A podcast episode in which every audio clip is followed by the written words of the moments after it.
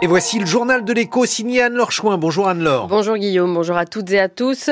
Dans le décryptage écho ce matin, gros plan sur la fleur française, une filière agricole méconnue. Et pour cause, 80% des fleurs coupées achetées par les Français sont importées. Mais la filière française redresse un peu la tête depuis quelques années. Et en juin dernier, l'Union nationale des fleuristes s'est engagée à créer un système de traçage qui permettra à l'acheteur de savoir d'où viennent ces tiges. Le secteur de la fleur française a été euh, proprement laminé par la mondialisation, mais les consommateurs reviennent petit à petit donc vers une fleur plus locale et plus écologique. C'est le décryptage éco d'Annabelle Grelier. Alsmir, le plus grand marché aux fleurs mondial. Chaque jour, plus de 20 millions de fleurs coupées venues des quatre coins de la planète qui sont vendues et réexpédiées par avion, par bateau, par camion à travers le monde. Les Pays-Bas sont les premiers importateurs et exportateurs de fleurs mondiaux représentant 60% de parts de marché.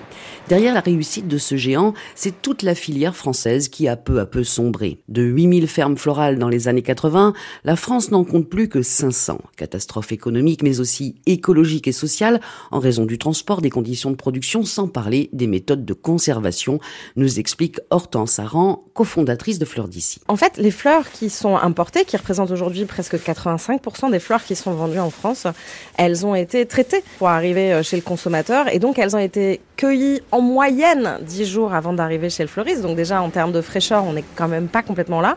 Et pour qu'elles puissent quand même tenir un ou deux jours chez le client, bah, on leur a mis euh, des produits et du coup c'est des produits qui euh, ont une incidence bah, sur la santé des fleuristes déjà, mais aussi qui polluent l'air du salon des gens dans lequel elles se trouvent. Donc c'est pas idéal. Passer sous le rouleau compresseur des flux logistiques des importations, c'est donc toute la filière floricole française qui est à reconstruire.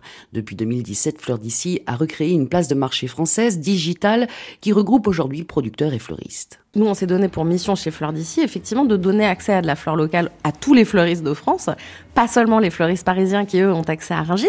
En revanche, quand vous êtes à Mont-de-Marsan ou euh, à Guéret, vous êtes fleuriste, la seule façon dont vous pouvez vous approvisionner, c'est de faire appel à un grossiste hollandais qui va vous vendre majoritairement de la fleur d'importation du Kenya, de Colombie, etc. Mais aussi parfois, aberration ultime, des fleurs qui ont été cultivées à 50 km de chez vous, qui auront fait 1000 et plus kilomètres pour aller jusqu'à Alsmir et qui seront revenus en camion jusqu'à chez vous. Alors, parlons peu, parlons bien, Annabelle, pour la Saint-Valentin, si on veut consommer français, on n'offre pas de roses. C'est ça, la plupart des roses que vous trouverez en février viennent du Kenya, d'Éthiopie ou de Colombie. À noter toutefois qu'il reste cinq petits producteurs de roses bio dans le Var que les plus chanceuses retrouveront dans leur bouquet. Sinon, renoncule, anémone, tulipe, pavot, mimosa sont quelques fleurs françaises de saison, de plus en plus plébiscitées par les consommateurs, ce qui aide la filière française à redresser la tête. On a recréé la fameuse place de marché où l'offre et la demande se rencontrent de façon euh, dématérialisée et digitale, ce qui nous permet de faire ensuite d'organiser les flux physiques de distribution, donc la logistique en gros, de façon optimisée. Et donc de retrouver de la compétitivité dans le fait de faire circuler des petits volumes sur des petites distances.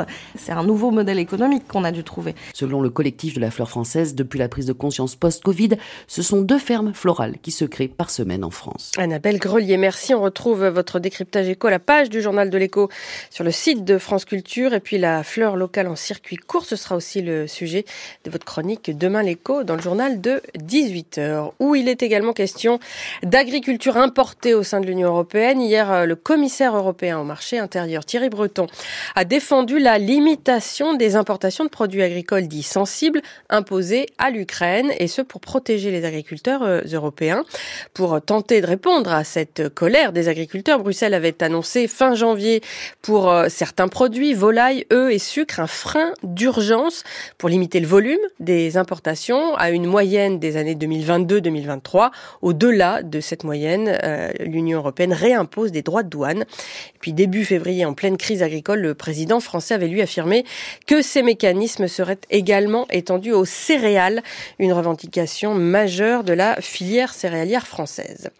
L'État français est prêt à subventionner plus que les 25 000 véhicules électriques prévu initialement du dispositif de leasing social, mais en attendant, ce dispositif est mis sur pause pour toute l'année 2024. Un dispositif, on le rappelle, de location avec option d'achat d'une voiture électrique à moins de 100 euros par mois pour les citadines, 150 euros par mois pour les familiales, réservé pour l'instant aux Français les plus modestes et gros rouleurs et qui a séduit plus de 90 000 personnes à ce jour, plus que ce qu'espérait le gouvernement qui tablait sur 20 000. Et demande, pour l'instant, les constructeurs français et européens ne peuvent pas l'honorer. Elle dépasse également les financements prévus par l'État. Et puis le gendarme de la bourse aux États-Unis demande à Elon Musk de venir s'expliquer sur le rachat de Twitter devenu X. Le tribunal a enjoint le milliardaire de le faire dans le délai, dans un délai d'une semaine. Cela fait des mois que le patron de X joue au chat et à la souris avec les autorités boursières. Il dispose désormais euh, d'une semaine. Donc, le gendarme boursier cherche à déterminer si Elon Musk a enfreint la loi. Des actionnaires ont par exemple porté plainte en l'accusant d'avoir divulgué bien trop tard sa prise de participation de 5% dans Twitter, suscitant un rachat ensuite mouvementé et controversé.